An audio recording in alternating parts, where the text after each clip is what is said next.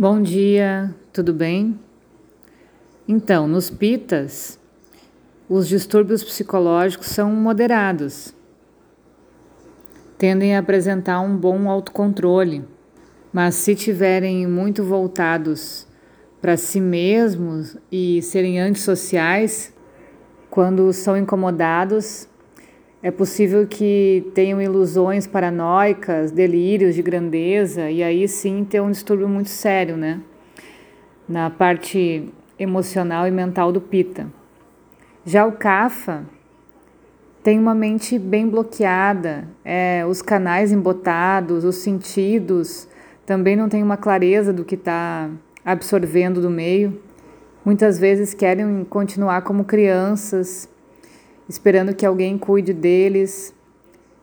Falta uma imagem mais positiva deles mesmos também. Isso prejudica bastante a parte psicológica, de autoestima. Podem sofrer também de ambição e possessividade. Têm a tendência a considerar as pessoas como suas propriedades também.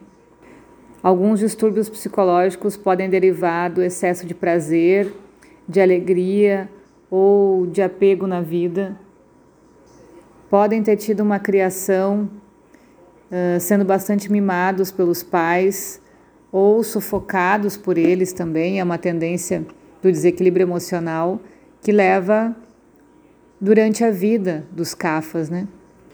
E algumas formas assim para começar a exemplificar como que funciona, funciona o aconselhamento para cada um desses biotipos, né?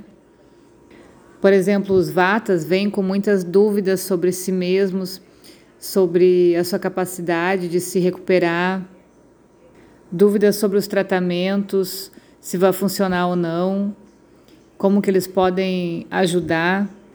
E a nossa função é trazer eles para a realidade. Não colocar um tipo de, de programa, de tratamento impossível, porque tem uma certa tendência a se acharem fracos, né? Então, tornar esse programa o mais realista possível e exemplificar como que eles terão condições, claro que vai precisar de um esforço para cumprir essas metas do um exemplo de um tratamento de ayurveda, mas isso pode se aplicar em qualquer coisa, né? Então precisa de esforço. A tendência é que não quer se esforçar, não quer gastar muita energia. Mas é preciso. E aí a conquista vai ser deles mesmos, a sensação de ter conquistado parte deles. Isso se chama também colocar os pés no chão, né? Que eles não vão poder colocar, depositar a confiança do tratamento no, no terapeuta ou no Ayurveda como algo que vai salvar tudo e tanto a esperança positiva quanto terceirizar a culpa, que não conseguem fazer certas coisas por causa de vários motivos.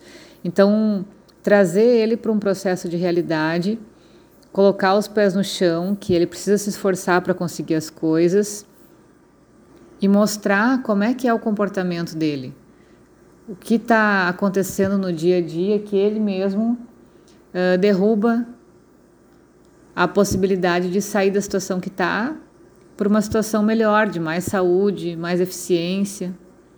E uma coisa fundamental é manter eles calmos, né? Isso faz parte desse programa de atendimento para os vatas, é baixar a adrenalina, a correria.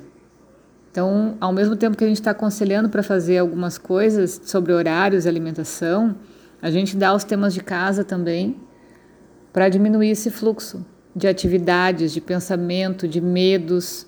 Se acalma, que tudo vai dar certo.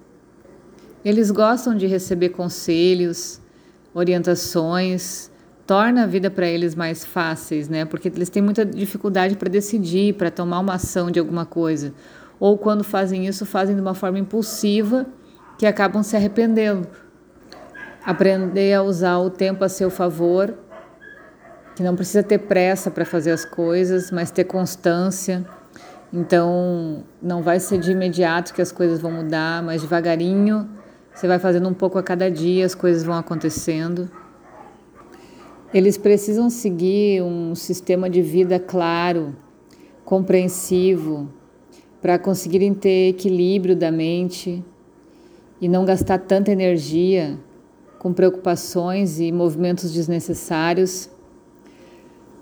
É importante que o terapeuta tenha uma visão de quanto eles são delicados, tratar eles com calma, com paciência, sem ser muito abrupto na hora de falar, porque eles facilmente se assustam, né?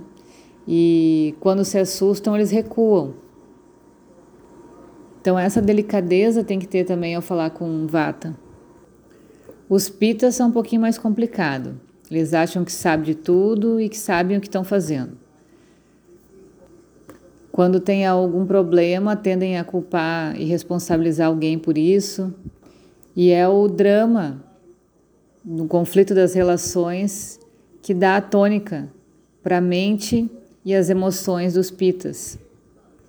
Porque parece que querem estar sempre em guerra, sendo, tendo, sempre tendo que provar alguma coisa para alguém ou para eles mesmos. E com facilidade acabam interiorizando esse conflito, né? Às vezes não expressam tanto para fora, mas por dentro se queimam.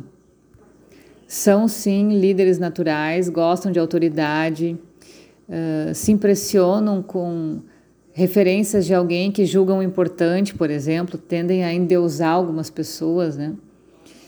Mas tem que se ligar que as pessoas que realmente podem nos ajudar interiormente nem sempre são as que mais se destacam socialmente. Saber identificar isso, né?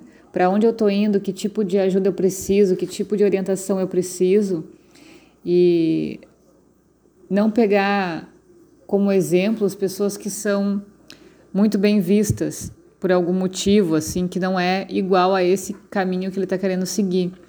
Por exemplo, a tendência é pegar alguém super bem sucedido para seguir, né? Mas não se questionam a que custo essa pessoa chegou até ali.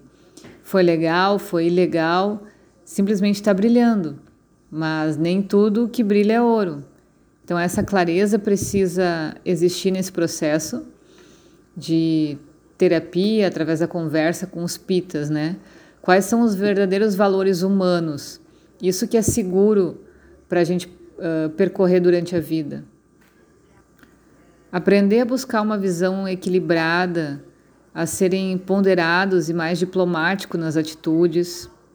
Isso é importante na parte de aconselhamento para o Pita.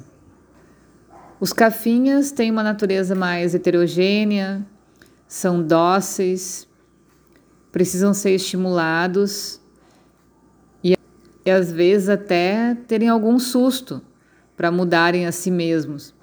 Então, são algumas pessoas que às vezes só depois de uma doença grave vão mudar, de um acidente, ou se o terapeuta fala, fala alguma coisa muito impactante, aí vai estimular eles a mudar. Eles são como a água, são lentos para agir, acham difícil mudar as coisas, têm uma inclinação para vícios e depressão, o que pode impedir eles de desenvolverem uma visão mais clara para onde eles querem ir e melhorarem na sua saúde. Esse perfil o indicado é que não sejam consolados, embora muitos vão procurar tra tratamento para procurar esse consolo. O sentimentalismo que alimenta a sua condição é um dos fatores que conservam essa condição. Então não é legal falar o que o Cafa quer ouvir, é legal falar a verdade, se é que a gente quer contribuir num processo de cura emocional, mental para um desequilíbrio de cafa. Então, por assim, a gente já pode ir entendendo qual é o vocabulário para usar nessa parte de terapia do Ayurveda, falando de mente e de emoções, certo?